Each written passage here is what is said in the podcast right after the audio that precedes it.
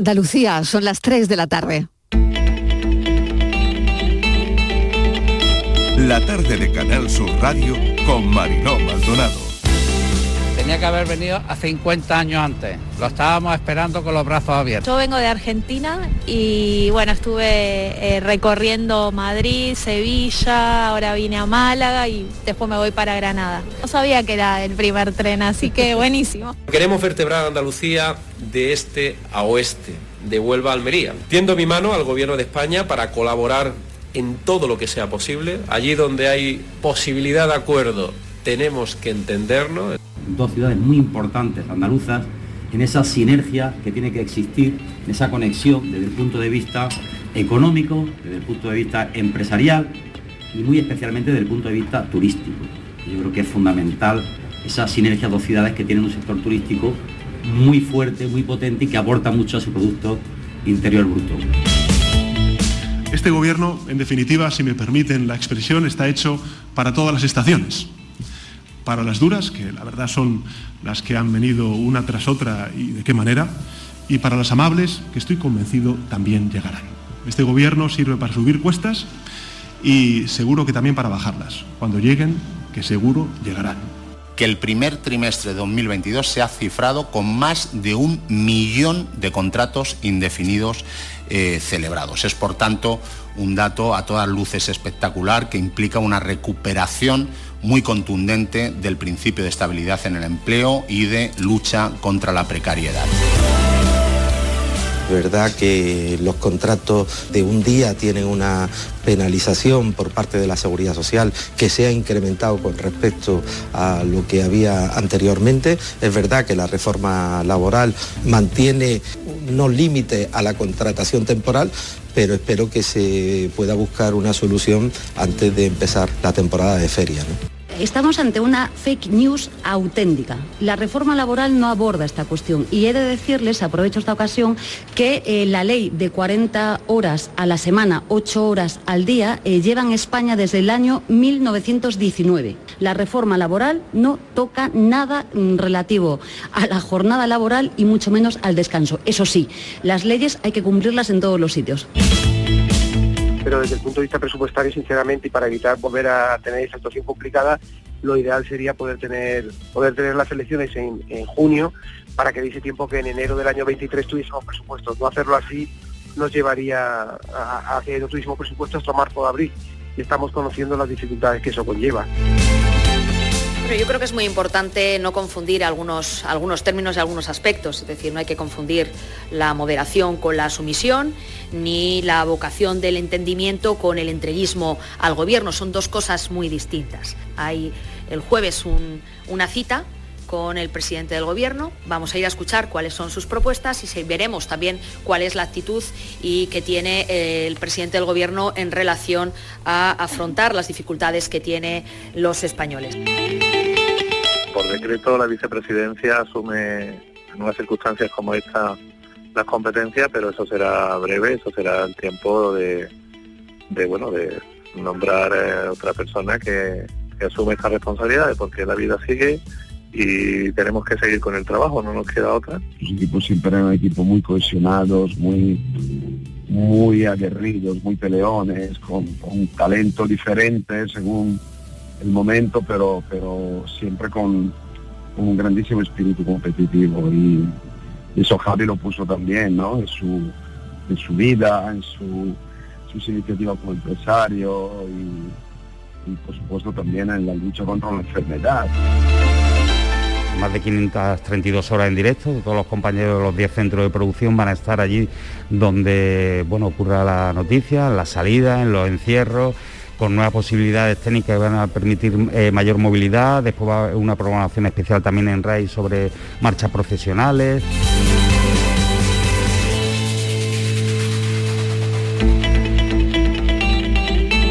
La tarde de Canal Sur Radio con Mariló Maldonado. Acaban de oír los sonidos del día. Buenas tardes. Desplegamos el mapa de sonidos de este lunes. Están casi todas las voces en nuestra línea de audios, los protagonistas de la actualidad y todo lo que ha ocurrido hasta esta hora. Empezamos la semana con tiempo de invierno. Hemos amanecido con frío. Parece que no van a bajar más las temperaturas. Aviso por nevadas en Almería, nieva en el municipio de Marías. Iremos ahora.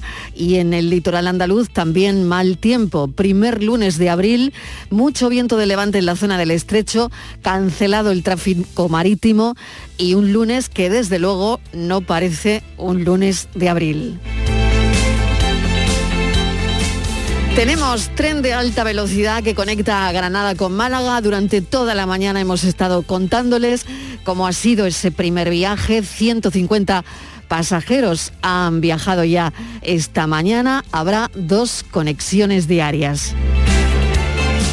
El paro, tenemos datos del paro, baja en marzo, el paro se frena, el sector servicios baja, pero sube en los demás sectores. El dato positivo es la contratación indefinida. El paro sube en Andalucía, no nos deja buenos datos, se refleja también la huelga de transportes.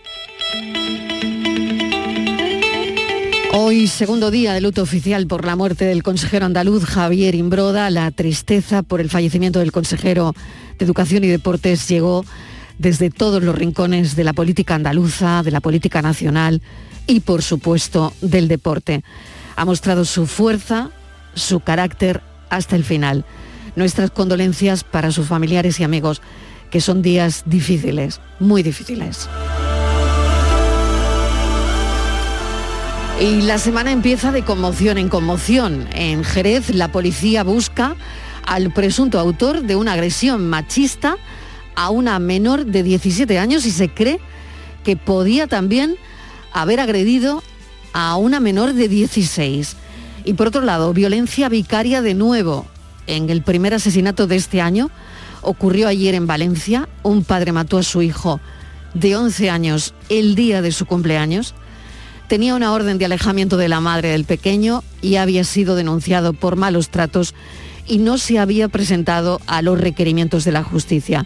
Esta tarde hay concentraciones en la ciudad. Desde que hay registros, desde 2013, son 47 los niños asesinados por violencia vicaria.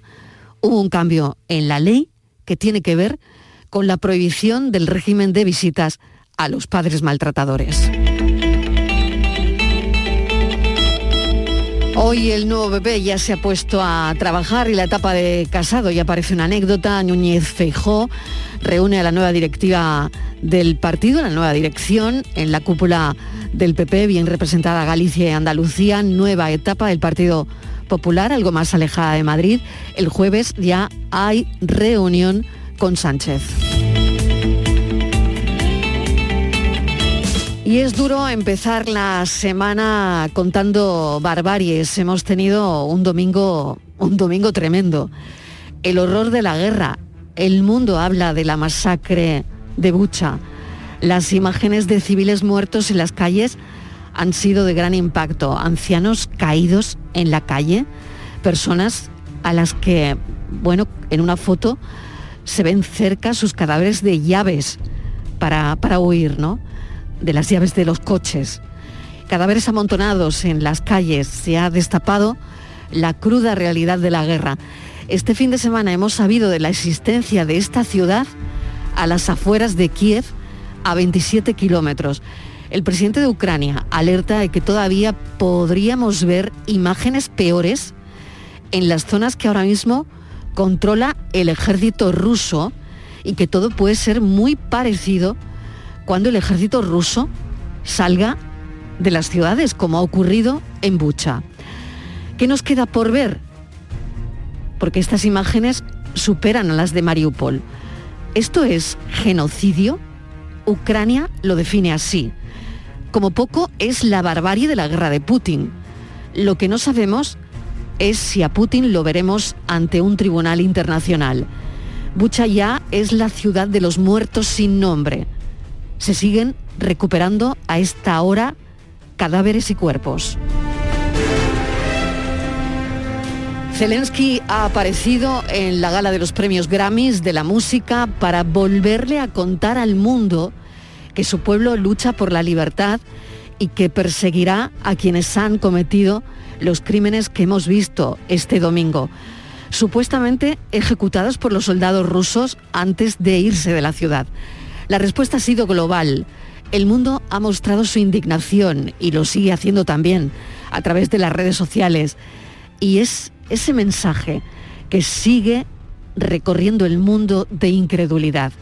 El secretario general de Naciones Unidas ha pedido una investigación independiente de esta masacre. Moscú sigue negando la mayor y dice que ningún vecino de Bucha resultó herido. Odessa está siendo bombardeada ahora mismo. Este lunes las delegaciones de Moscú y Kiev vuelven a verse las caras. Un encuentro un encuentro de entrada condicionado por las imágenes de Bucha. Así que el escenario de ese encuentro es tremendo. Esta tarde se reúne el Eurogrupo para preparar nuevas sanciones. Europa sigue viendo los movimientos en el escenario económico en guerra, inflación desbocada en la zona euro.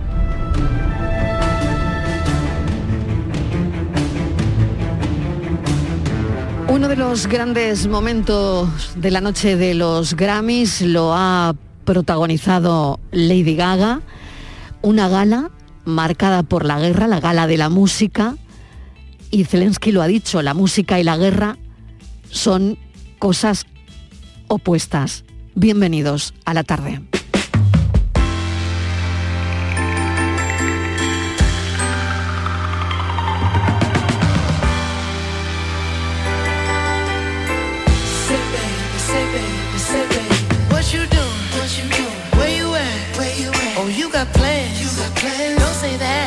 I'm sipping wine sip, sip. in a robe. Trip, trip. I look too good, look too good to be alone. My house clean, house clean. my pool warm. pool warm. Just shake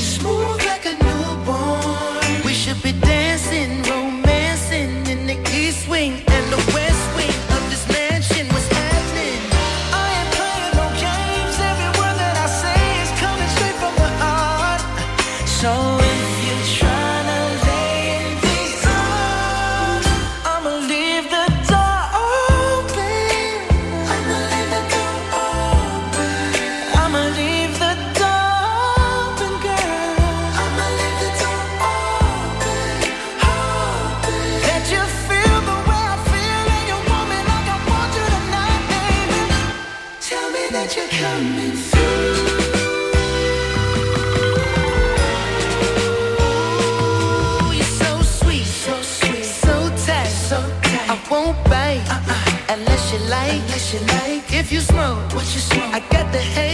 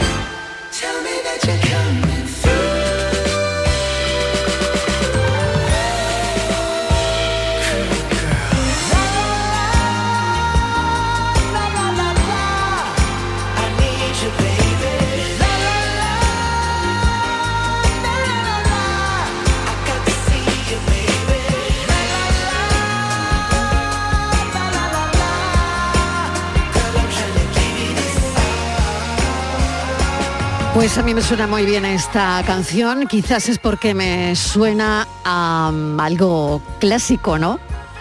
No sé vosotros qué pensáis. Sí, Sony es quien se lleva el, el galardón con esta canción, Leave the Door Open.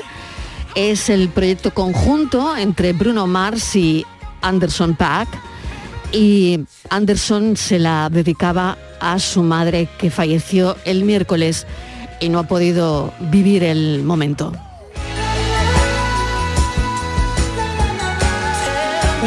Reflexión sobre lo de dejar puertas abiertas. Leave the door open.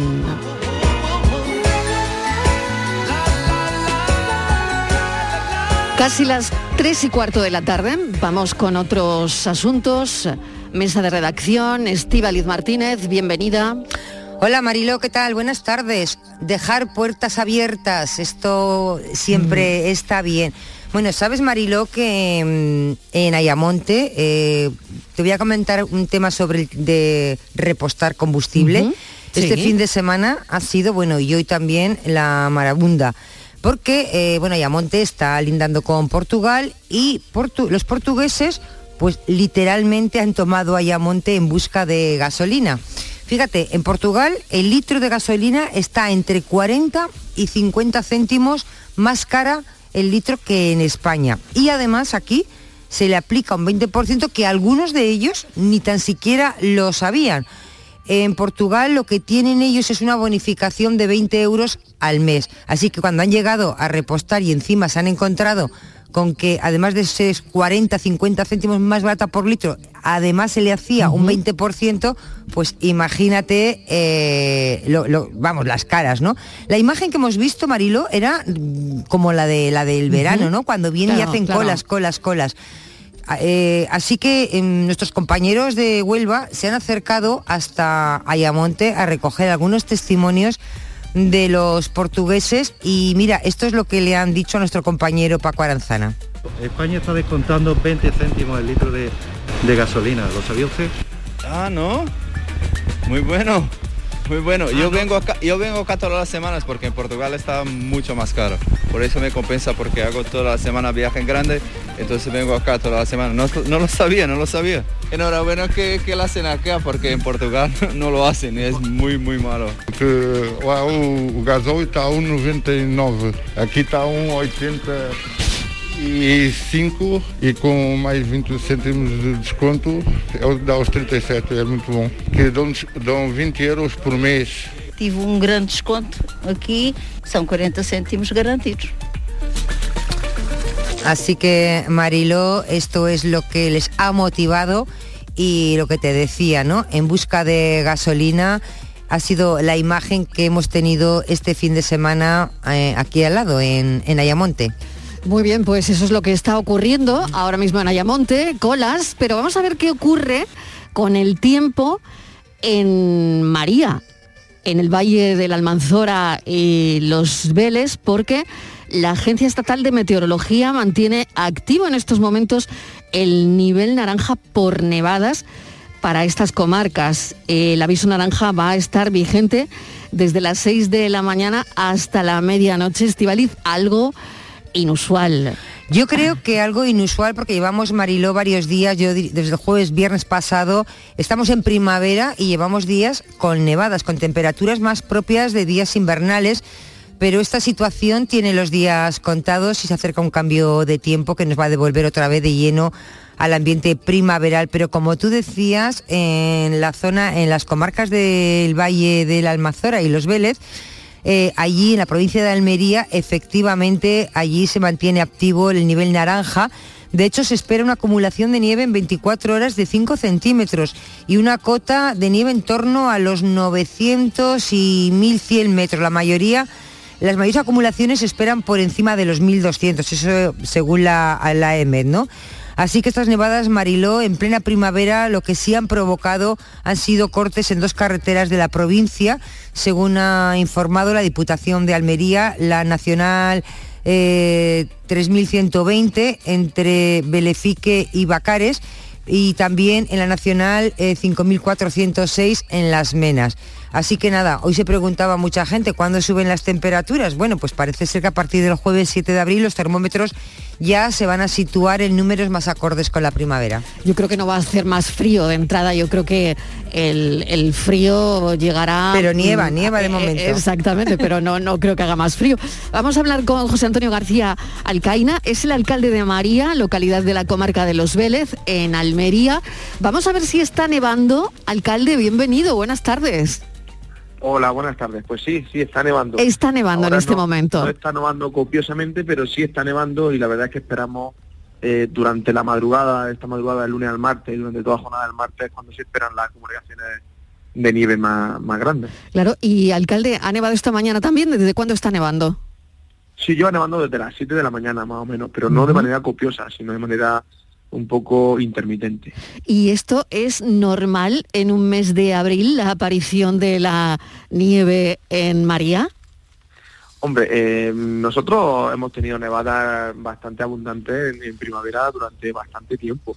Es verdad que no es lo habitual, lo habitual es que se produzcan en, en- en invierno, pero este año no hemos tenido nevada en invierno y la estamos teniendo en primavera. Por lo tanto, es algo que no, no nos pilla de sorpresa porque ocurre de manera frecuente. Por lo tanto, preparados, ¿no, alcalde? Sí, eh, Sí. nuestro pueblo está situado ah, en la falda de la, de la Sierra de María, estamos situados a más de 1.200 metros de altura, por lo tanto estamos, estamos preparados, las casas están preparadas para el frío, para la nieve y a nivel municipal también, pues tenemos quitanieves, tenemos máquinas para esparcir sal, por lo tanto estamos, estamos preparados. O sea que ahora mismo hay una bonita estampa de María.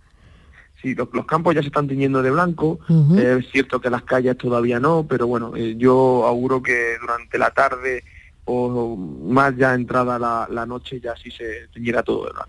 Muy bien, Estivali, no sé si tienes alguna cuestión Sí, más, pero alcalde. si quieres ir a ver nevar, puedes, podemos subir a María. Alcalde, buenas tardes. Tenemos una Andalucía, tenemos todo tipo de, de paisajes y de estampas, de todo. Eh, ¿Han tenido, eh, no sé, problemas de incomunicar, que quedarse incomunicados con, por las carreteras? Eh, en- este año no, este año ya como le digo no, no ha nevado casi nada y la jornada de hoy tampoco hemos tenido todavía ningún tipo de problema de comunicaciones. También es cierto que tanto la Junta de Andalucía como la Diputación están, eh, digamos, esparciendo sal continuamente y por lo tanto no hemos tenido ningún problema de comunicación. Pero sí que es cierto que, que ha habido años donde eh, los cortes de la comunicación han sido habituales cuando, cuando hemos tenido espesores por encima de 70-80 centímetros de nieve. Sí, para ustedes estamos en puertas ya de la Semana Santa, nos quedan muy poquitos días. Para ustedes la Semana Santa con estampa de nieve, ¿e- ¿es, frecuente? ¿Es, es raro? ¿Es normal? Hombre, vamos a ver, eh, no es la primera vez. Es cierto que lo habitual es que nieve en, en invierno, pero no Mm. sería la primera vez que en Semana Santa tengamos nieve, por lo tanto no, no es algo mm, muy sorpresivo. Es cierto también, pues que como bien habéis dicho anteriormente, se esperan que suban las temperaturas jueves, viernes, por lo tanto yo creo que la estampa eh, nevada, la estampa blanca de los paisajes de nuestro pueblo, no sé si durarán al Ujú. fin de semana, pero esperemos que sí. Muy bien, pues muchísimas gracias, alcalde. Eh, nada, nos mantenemos en, en contacto, pero queríamos saber, bueno, pues esta nevada si es normal y, y parece que alguna vez sí que ha ocurrido. Muchísimas gracias, un saludo. Muchas gracias a vosotros.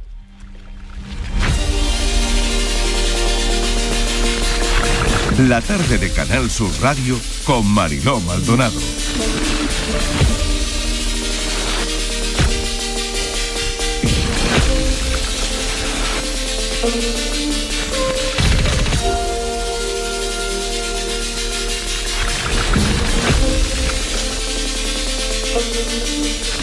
La semana empieza regular en Jerez. Ya saben que la policía busca al presunto autor de una agresión machista a una menor de 17 años. Hemos conocido un caso tremendo ayer en un pueblo de Valencia. Un padre mata a su hijo de 11 años el día de su cumpleaños. En fin, esto es eh, tremendo eh, porque, mm, bueno, nos conmociona. Y ha habido más casos, Estivaliz.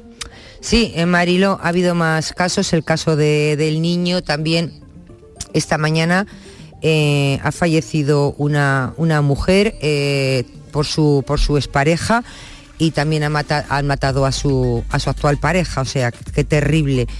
Y Mariló, y luego las cosas que ocurren eh, paralelas que no dejan de llamarnos la atención, ¿no? No sé hasta dónde esto se puede permi- bueno, permitir de ninguna manera, ¿no? Hay un anuncio que de un club de alterne de Jaén que se ha publicado en Twitter, se ha publicado en Facebook, se publicó el 29 de marzo y el anuncio decía literalmente, Los Cabales, Los Cabales es un club alterne.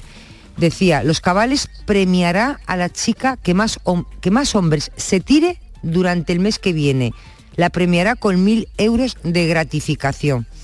Como te puedes imaginar, la alerta en cuanto tuvo conocimiento de este, de este anuncio la dio el colectivo feminista 8M.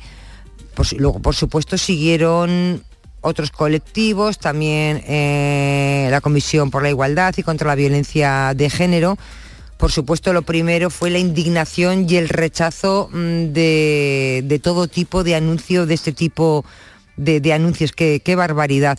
Y lo que sí se pedía, Marilo, de este colectivo feminista del 8M, lo que se pedía es que desde las instituciones se haga algo, se frene y hoy hemos sabido que el Instituto Andaluz de la Mujer eh, denuncia este anuncio, lo va a hacer ante el observatorio y además eh, va a pedir como mínimo que, se retire. Bueno, es una es lo que ha hecho en respuesta a esta petición del colectivo feminista 8M, que fue quien denunció públicamente este, este anuncio, Marilo, un anuncio de Alterna de Jaén que premia con mil euros a la mujer que más hombres se tire en un mes. Esto es tremendo, esto es terrible, esto es denunciable, esto es denigrante. Juana Peragón es portavoz del colectivo feminista 8M de Jaén. Hay que evitar anuncios así. Juana, bienvenida. Hola, ¿qué tal? ¿Qué le ha parecido? Eh, bueno, mm, ya mm, pues ustedes lo han calificado bien, me parece. Mm, sí llamar la atención sobre una cosa, no solo hay que eh, acabar con este tipo de publicidad, es que hay, que hay que acabar con la actividad y con la práctica de la que se nutre esta publicidad, de la que esta publicidad pues eh, amplifica o a la que esta publicidad le da voz, que es lo más indignante. Al final, eh, ¿se va a retirar, Juana, el anuncio? Bueno, mm, a ver, mm, nosotras no sabemos exactamente. Mm, parece ser que la página en concreto, no solo el anuncio, sino esa página de ese club de alterne ha desaparecido de, las redes. Ha desaparecido. Por lo tanto, eso es importante, ¿no? Pero ¿alguien va a hacer algo? pues nosotros esperamos que sí. Nosotros esperamos que sí, porque como, como hemos dicho en el comunicado que hemos hecho público, eh, resulta impactante y resulta asombroso que con total impunidad este tipo de actividad se siga dando en nuestro país.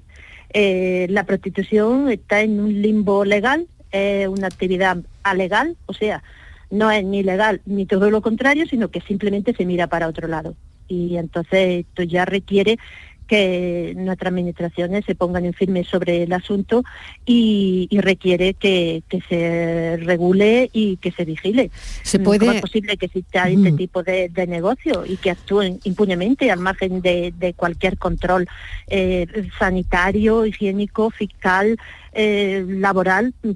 Juana, y basándome en, el anuncio, eh, este anuncio sale, lo ve la gente y no pasa nada. Sí, la gente sale y ve los neones que anuncian eh, este tipo de negocio mm, eh, se llaman bastante la atención, no están ocultos y nadie hace nada. No sé. Fíjese, yo eh, me refiero, me refiero más al anuncio. es que, es que el anuncio es tremendo, el anuncio es denigrante. Todo lo que rodea el mundo de la prostitución es sórdido y es denigrante y el, el anuncio es pues en la línea de todo lo que rodea ese, ese mundo. No es más que escarbar un poquito para darse cuenta de cuáles son las condiciones en las que estas mujeres trabajan, mm, que no se le ofrezca una alternativa eh, completamente indignante, el lenguaje que rodea este tipo de actividad, este mm. tipo de práctica, los modales, es increíble en una sociedad que se quiere moderna y que se quiere avanzada en el siglo XXI, que se siga mirando para otro lado, que se siga consintiendo esto y ojo, mucho cuidado, como en el preámbulo este que, han hecho ustedes. Eh, esto es violencia machista e incluso se quiere hasta negar ya que exista. Es asombroso. El anuncio es tremendo, la verdad es que no salimos, no salimos de nuestro asombro. El anuncio es, mm, bueno, yo el, el calificativo que se me ocurre no lo puedo decir por la radio, pero eh, es tremendo porque además venimos de un fin de semana horrible donde hoy mismo hemos conocido que un hombre asesina con arma blanca a su expareja y hiere de gravedad a, a su compañero en Cuenca, donde venimos de una violencia vicaria, de un asesinato de un niño de 11 años. Y claro, eh, claro, cuando mm, una ve esto en las redes, la verdad es que la perplejidad me... me- pues, pues perplejas estoy todavía. Estivaliz. Sí, hola, eh, buenas tardes. Eh, ustedes eh, piden que, bueno, que este tipo de, de anuncios no solamente que se retire este en concreto, sino que se prohíba literalmente este, cualquier tipo de anuncio por cualquier sitio, por redes, de cualquier manera, este tipo de, de publicidad y actuaciones. Eh, porque eso está permitido. Sí, y vemos el impacto que esto tiene entre la juventud, cómo está aumentando de una manera mm, exponencial el consumo de prostitución, se está normalizando este tipo de prácticas sexuales violentas mm, y de sometimiento de, la mujer que lleva implícita la, la prostitución, mm, cómo hay cada vez más adolescentes y más jóvenes que consideran que la violencia machista no existe, que un bulo. Todo esto forma parte del, del mismo caldo de cultivo, forma parte del mismo mundo y del mismo estado de opinión. Y esto es una cosa que, que resulta increíble que, que no se actúe, que no se actúe ya con contundencia, empezando por señalar en, en la cercanía este tipo de, de actividades y de aislar a esta gente, de hacerle ver que socialmente no son aceptables. Porque no tiene ni tan siquiera una pequeña sanción económica, una multa, por publicar este tipo de, de anuncios. No, no, Nada. claro. eh, nada, Impunidad esto- absoluta, vamos. La, pues no, casi, casi lo más efectivo que hay ahora mismo es precisamente la labor que hacen los medios de comunicación, dando a conocer mm, desde una perspectiva civilizada este tipo de una perspectiva civilizada quiero decir eh, pues rasgándose la vestidura y denunciándolo este tipo de, de actividades y que esto vaya calando en la opinión pública y que se y que se normalice mm, que la denuncia y que se normalice la, la condena y la repulsión de, de este tipo de, de actividades y de este tipo de publicidad. Como ¿Qué, usted qué dice, ejemplo le estamos dando a la gente joven? Es violencia, es violencia, Son- que son porque están en las redes. claro, Sí, es, un anuncio muy violento, muy violento, porque bueno, eso de decir que ese club premia con mil euros a la mujer que más hombres eh, con no quiero ni decir la palabra, con la que más hombres lo haga en un mes, pues me parece, la verdad es que es terrible. que- sí, sí, me gustaría hacer notar que este tipo de anuncio también lo que pone en evidencia es este discurso que cada vez se está instalando más en nuestra sociedad de que la prostitución es un, oficio, un trabajo como otro cualquiera. Cuando vemos la publicidad de este tipo de trabajo, entre comillas, nos damos cuenta de que no, no es un trabajo como otro cualquiera. De hecho, eh, este anuncio lo que hace, desde ese punto de vista económico, mercantil o empresarial, es premiar la productividad, entre comillas, de la trabajadora, entre comillas. No, no es un trabajo, no es aceptable y, y no se trata de, de una cultura de la cancelación o de una cultura de, de la mojigatería, como muchas veces se nos acusa a la feminista cuando denunciamos este tipo de cosas. No, se trata simplemente de una cultura civilizada, de una cultura de derechos humanos, de una cultura de respeto a la dignidad, a la libertad fundamental de un ser humano. Y lo mismo que no se permite en práctica, como es la venta de órganos, o por ejemplo en nuestro país los vientres de alquiler, que nos parece muy bien, porque eh, no se admiten, porque no es ético. Entonces, de eso es de lo que estamos hablando, es el fondo de la cuestión. Juana Peragón, mil gracias por habernos atendido, portavoz del colectivo feminista 8M en Jaén. Nos había sorprendido el, el anuncio. La verdad es que la palabra está bien empleada. A mí me ha sorprendido ya, ya no sé qué más hay que ver, ¿no? Pero desde luego me ha sorprendido. Mil gracias por habernos atendido. Un saludo. Muchas gracias a vosotras por darnos voz. Gracias. Y lo siguiente, Nerva se podría quedar sin procesiones de Semana Santa por falta de costaleros. Vamos a ver qué pasa enseguida después de la publicidad. La tarde de Canal Sur Radio con Mariló Maldonado. también en nuestra app y en canalsur.es. Con tu coche no te líes.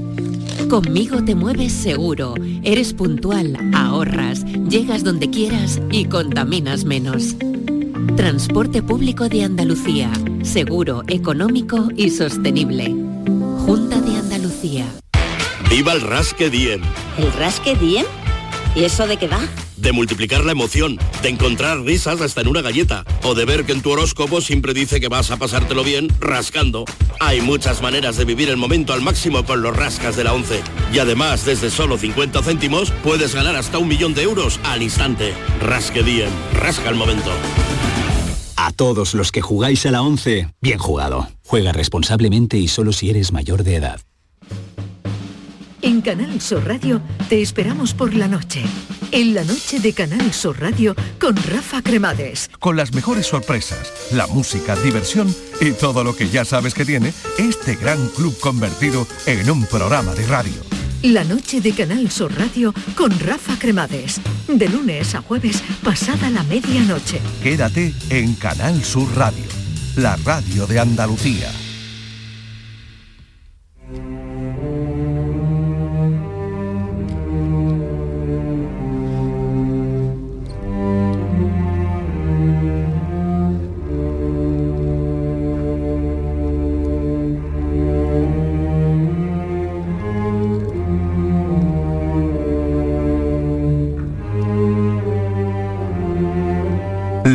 De Canal Sur Radio con Mariló Maldonado.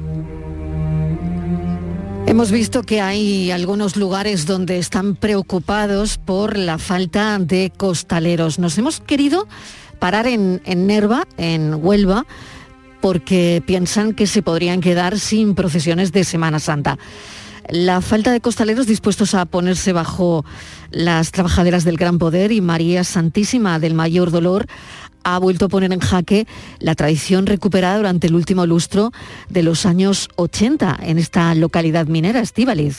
Sí, Marilo, pero fíjate, no solamente en Nerva, porque apenas de unos días para, estamos nada, queda nada para que comience la Semana Santa, se buscan costaleros en varias hermandades, por ejemplo de Málaga, de Cádiz, de Huelva, y también hay alguna en la provincia de Sevilla que aún no han completado el cupo para cargar con los pasos ya te digo, una semana a nada, a, días del Domingo de Ramos, ¿no? En Pruna, en Sevilla, por ejemplo, ya hay un paso que lo llevan mujeres y de los 90 costaleros de otros años, este año solo llegan a 30, de modo Marilo que dicen que en vez de tres pasos van a tener que sacar solamente uno. En Málaga eh, también faltan por cubrir, no sé si estará cubierto ya, yo creo que todavía no, puestos para dos tronos de la Hermandad de Dolores del Puente y también de la Santa Cruz. Y en Cádiz pasa lo mismo. Pero nos ha llamado la atención lo de Huelva, concretamente en Nerva, porque en Nerva se quedarían sin procesiones en Semana Santa precisamente por falta mm, de costaleros. Si nadie lo busca una solución en estos días que faltan, que ya son pocos. Eh, Mariló, hay muy poca gente joven que estén dispuestos a ponerse bajo las trabajeras, de, en el caso de Nerva, ¿eh? del Gran Poder y María Santísima del Mayor Dolor, porque dicen que bueno, que algunos ya se están jubilando y que la gente joven pues que no están y no quieren tomar el, el relevo, ¿no? De ocurrir esto, como tú decías, de ocurrir esto, eh, porque esta es una procesión, bueno, pues que se recuperó en el último lustro de los años 80 en esta localidad minera. De ocurrir esto, sería la primera vez excluyendo las ocasiones en las que la inclemencia, bueno, pues porque ha llovido mucho lo han impedido o por la pandemia, ¿no? Pero excluyendo estas dos situaciones, sería la primera vez que los pasos se queden en, en la iglesia. Ya en el año 2019 ¿eh? los pasos estuvieron a punto de quedarse Mariló en la iglesia por el mismo motivo, pero fíjate qué curioso, hubo una donación anónima realizada en la Hermandad del Gran Poder días antes de la procesión que permitió que dos cuadrillas de costaleros que se desplazaron desde Sevilla pues pudieran, bueno, pues como dicen ellos, obrar el milagro, ¿no? Nunca dicen que nunca se supo quién fue el benefactor ni la cantidad económica que puso encima de la mesa para que los pasos pudieran salir. Y bueno, y en el 2020, pues a punto de repetirse la historia, llegó la pandemia COVID, lo que finalmente pues también impidió la procesión. Pero ya estamos en el 2022, no llueve, no tenemos pandemia y, y tienen ese problema, Marilo. Yo no sé si es- incluso están dispuestos a, a contratar, a contratar costaleros, pero creo que económicamente la situación no da, la caja no da para mucho. Vamos a hablar con Cristóbal Valverde, que es teniente de hermano mayor y capataz del paso de, de la Virgen. Nos queda nada, nada para nuestra Semana Grande. Cristóbal, bienvenido, gracias por acompañarnos. Muy buenas tardes. Bueno, Cristóbal, cuéntenos qué, qué les hace falta. Bueno, primero quería explicaros de que mm, cuando se pagó aquella cuadrilla fue una, no dos.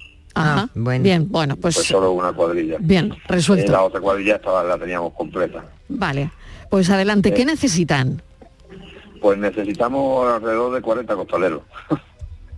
40 costaleros. Sí, porque tenemos, eh, la Virgen la tenemos más o menos completa con 24, pero necesitamos un poco de, mm, de reserva de- que para poder descansar. Y el, el Cristo tenemos cuatro personas, más. Ajá.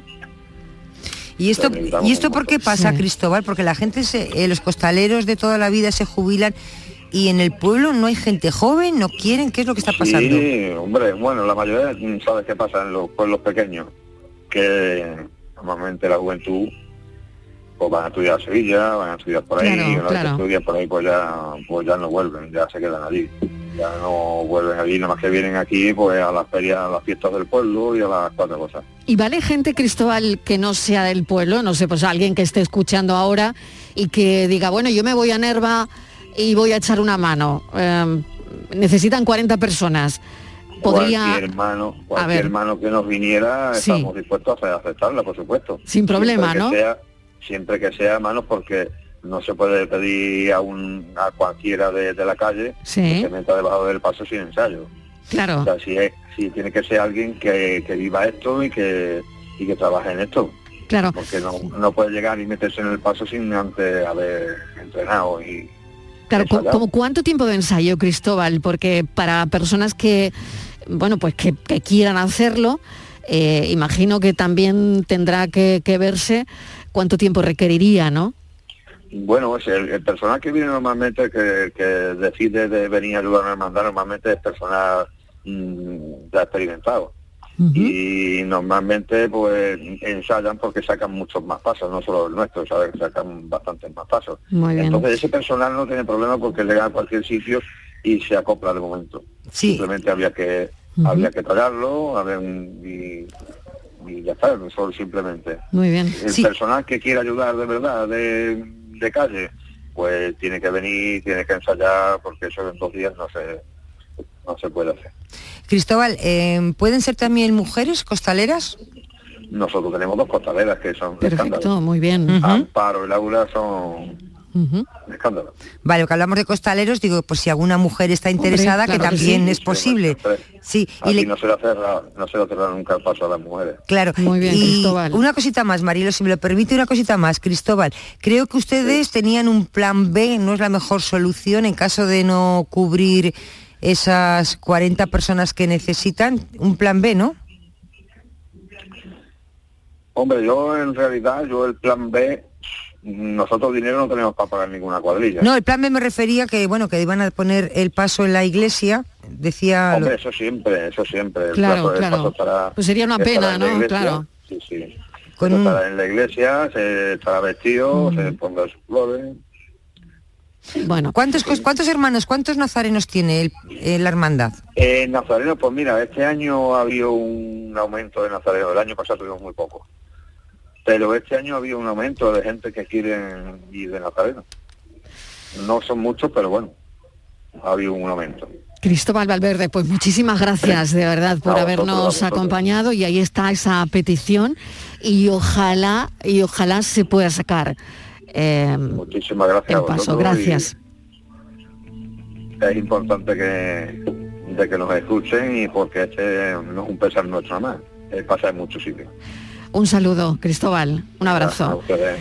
Pues ya saben, Gracias. Nerva, que se podría quedar sin procesiones de Semana Santa por falta de costaleros, ocurre igual en algunos puntos de Andalucía. Hoy nos hemos querido centrar en, en esta localidad, en, en Nerva, para echarles una, una mano.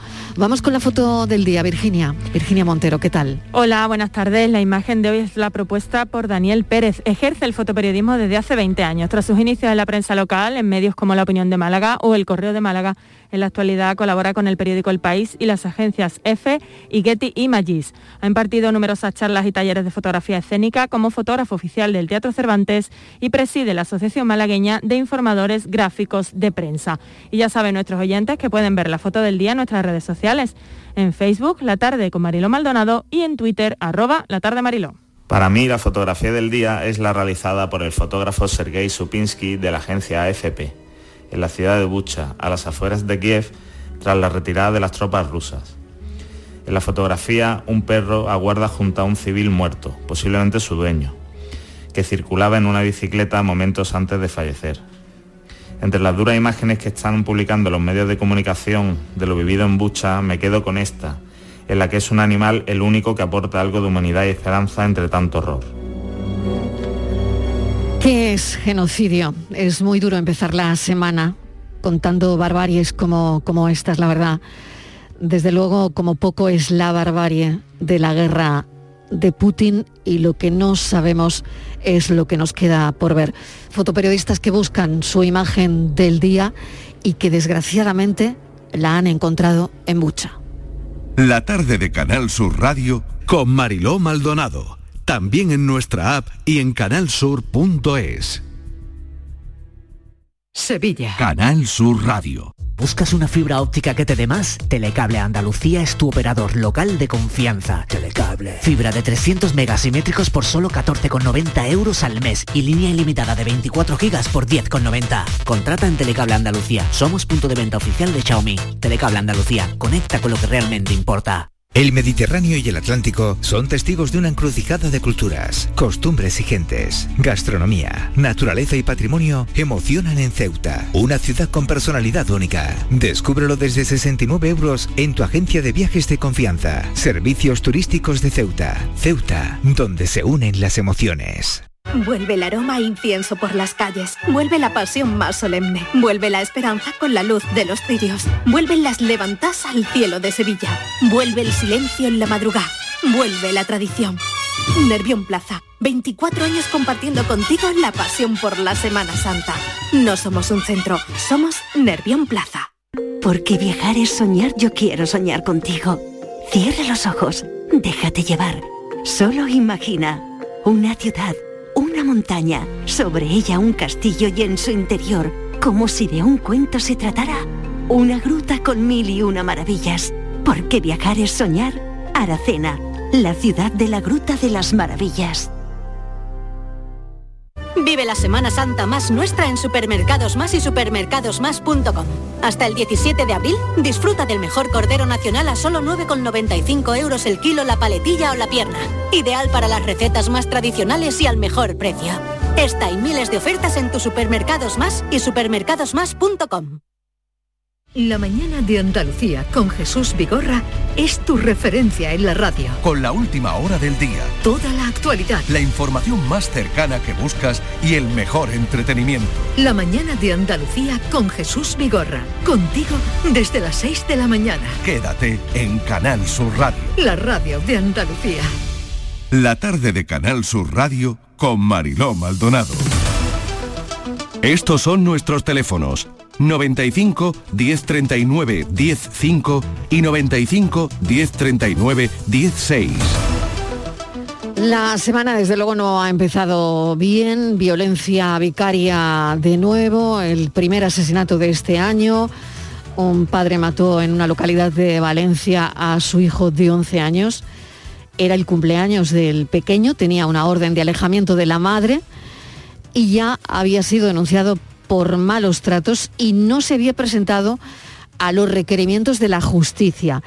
Y no sé si eso tiene que ver con lo que vamos a contar a continuación, porque tenemos algunos interrogantes en este caso, Virginia. Así es, Mariló, según lo que hemos podido saber, el padre, que este fin de semana acabó con la vida de su hijo, tenía la custodia compartida según el juzgado de familia, pese a que el de violencia se la habría retirado. La secuencia de los hechos parece ser esta.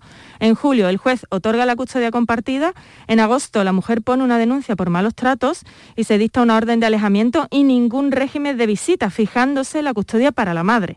En septiembre, los dos progenitores ratificaron el acuerdo de divorcio que incluía la custodia compartida. Claro, hubo un cambio de ley y que se supone que, mm, bueno, voy a, voy a preguntarle a José María del Río a ver si em, él ha podido entender algo. Este es un tema tremendo. José María, bienvenido. Bien hallada Mariló, bien hallada Virginia. Mm, ¿qué, entiendes de lo que ha podido ocurrir? Pues mira, eh, mm, puedo, puedo responderte como padre y como abogado. Como padre, incomprensible. Mm. Eh, no lo entiendo, es decir, no, comprendo cómo un padre puede perder la cabeza de tal manera que pueda hacer lo que ha hecho este señor en, ese pueblo de Valencia. Como abogado, bueno, pues eh, puede haber muchos responsables, ¿no? Vamos a ver. Eh, en los primeros, mm, hombre, mm, lo lógico es que si existe un procedimiento de guarda y custodia compartida, es que padre y madre han decidido o han considerado que los dos son aptos para cuidar y vivir con su hijo. Es decir, no ha debido existir, o cuando menos la madre no lo ha manifestado así, no ha debido existir una situación que haya podido violentar ese régimen de guardia y custodia compartida, porque es el régimen excepcional el que si los progenitores acuerdan de común acuerdo en un convenio regulador el régimen de guardia y custodia compartida, el juez no es que lo otorgue, el juez aprueba el convenio regulador en que padre y madre han decidido la guardia y custodia compartida.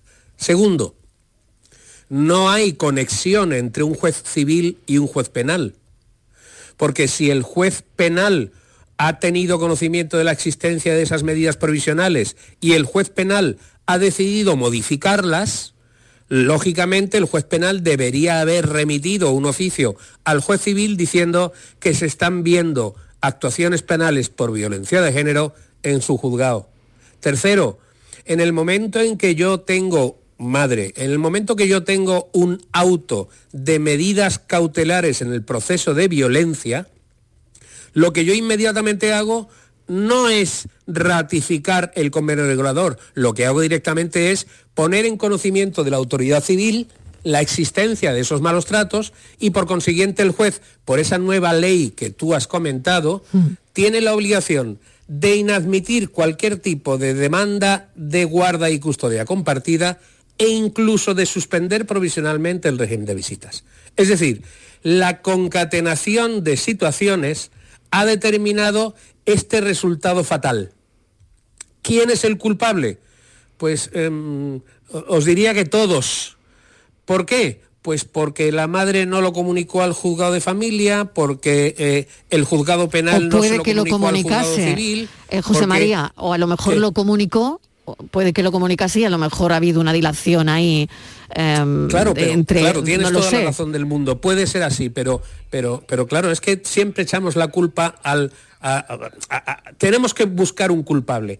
Bien, si yo os diría que normalmente la práctica totalidad de los juzgados que existen ahora mismo en Andalucía tiene un módulo de trabajo superior en dos o tres veces al módulo judicial que establece como modelo el Consejo General del Poder Judicial, podéis entender que si un juez tiene una, un módulo de 600, 700 asuntos, puede estar viendo sobre sus espaldas 2.000 o 3.000. Vamos a ver, que yo eso lo comprendo como cuando me quejo porque el médico de familia me da cita muy tarde y porque solo se queda conmigo tres minutos. Pero mire usted, si ese médico de familia en una hora de trabajo tiene que valorar y tiene que decidir y tiene que diagnosticar y tiene que medicar a 80 pacientes, me dice usted como yo lo hago, porque sinceramente esto no es así. Vuelvo a reiterar, esto no es justificación de un hecho tan luctuoso y tan desagradable como el que estamos viviendo. Pero vuelvo a reiterar, es una concatenación de obstáculos que han determinado, por desgracia, ese final tan dramático. Es terrible, la verdad es que mm, es terrible, y, eh, lo estábamos comentando, que hoy es un día de, ir de conmoción en conmoción, ¿no? Porque es, es, terrible. Me imagino, José María, que para determinar todo esto, bueno, pues ahora habrá que hacer una investigación para ver dónde eh, ha podido estar el, el problema, ¿no? Bien. No lo sé, si, Tenéis razón, es decir, el problema, pero vamos a ver, a mí me hace mucha gracia la, claro, la ley. Por lo que tú decías, claro, de, concatenación de, errores que al final hacen que un maltratador esté con un niño de 11 años. Totalmente de acuerdo. Pero vamos a ver, eh, la ley existe, Perdona, medidas José de protección María, existen. Discúlpame que te vuelva a interrumpir por no decir la cantidad de maltratadores que hay que sus hijos van a verlo a prisión, ¿eh? Todavía. Sí. Y que esto ocurre. Sí, sí, sí, pero eso, eso lo permite la ley. Es decir, yo vuelvo a repetirte, tú me preguntas mi, respuesta como padre o mi respuesta como abogado. Si la ley permite, si la ley permite establecer esa distinción entre la violencia el maltrato y el régimen de visitas eh, es que se puede adoptar por un juez. Ahora se ha modificado eso y ahora quieras o no, va a ser muchísimo más difícil que el juez pueda adoptar eh, medidas de visitas o régimen de visitas. Desde luego, guardia y custodia compartida no, pero régimen de visitas cuando el maltratador, en este caso, está sometido a un proceso penal por atentar contra la integridad física de la madre. Virginia. Tremendo, tremendo, Marilo. A mí me surge la duda de si en estos casos los juzgados deberían o tendrían que estar conectados, o sea, no haría falta esa comunicación por parte de una parte a la otra, sino que automáticamente al estar informatizados los sistemas, no sé, que hubiera, que eso fuera automático. Pregunta, Entiendo que a lo mejor eso es el futuro, no lo sé. José María, es buenísima la pregunta de Virginia. Sí, Sí, y, te voy a responder con, otra consideración que diréis, Dios mío, vida, ¿cómo es posible esto? Eh, la ley 39 de 2015, que es la que determina el procedimiento administrativo común de las administraciones públicas, ya establecía el tema de que todos los, los procedimientos eran telemáticos. ¿Ustedes saben cuándo verdaderamente se ha podido cumplir esa ley en la administración, en la administración general? Pues después de cuatro años. Es decir, una cosa que se dice en 2015 se ha puesto directamente y plenamente en funcionamiento cuatro años después. ¿Quién responde a eso? Pues mire usted, la necesidad de formación, la necesidad de adquisición de medios telemáticos, la necesidad de formación de las personas, porque yo no le puedo decir a un señor que vive en un pueblo de la provincia de Málaga de 103 habitantes que usted tiene que tener carnet electrónico, lo tiene usted que pasar por administración electrónica y tiene usted que firmar un NIMBA para que esto le llegue a la administración pública. Es decir, que estamos hablando de muchas modernidades, pero no tenemos los mecanismos, los elementos, ni los medios personales y materiales para dar cumplimiento a lo que nos dice la ley. Es muy fácil dictar una ley diciendo que queremos papel celo, cero, pero mire usted, yo en ningún juzgado de Málaga conozco todavía el papel cero, porque inmediatamente después de presentar una demanda, por ejemplo, de guardia y custodia eh, compartida, el juez me va a exigir que yo le aporte en formato papel el documento original que firmaron las partes. ¿Me puede usted decir para qué puñeta, y con perdón, me sirve haber presentado en administración electrónica un procedimiento si después me va a exigir que lleve el procedimiento en formato papel? Es decir, que estamos hablando de muchas cosas, que todo es muy bonito, pero que en realidad tiene que pasar mucho tiempo o bastante tiempo para que lo que nos dice la ley como una cosa maravillosa se materialice en toda España, en todo el territorio. Desde que hay registros, eh, desde el 2013, que es cuando se empieza a registrar la violencia vicaria, son 47 los niños asesinados por este tipo de violencia, ¿no?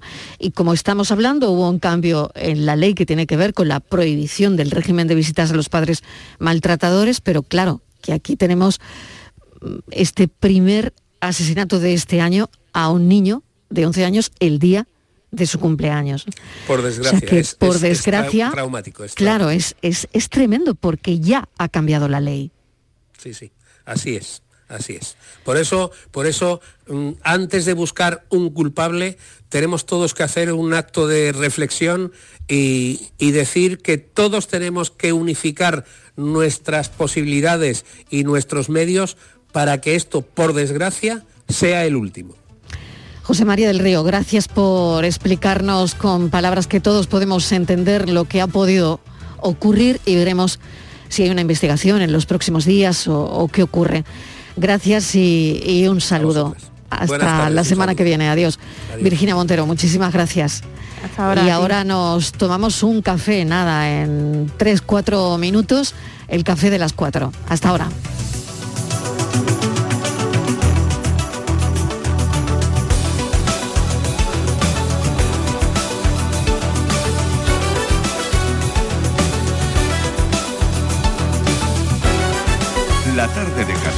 Radio con Mariló Maldonado.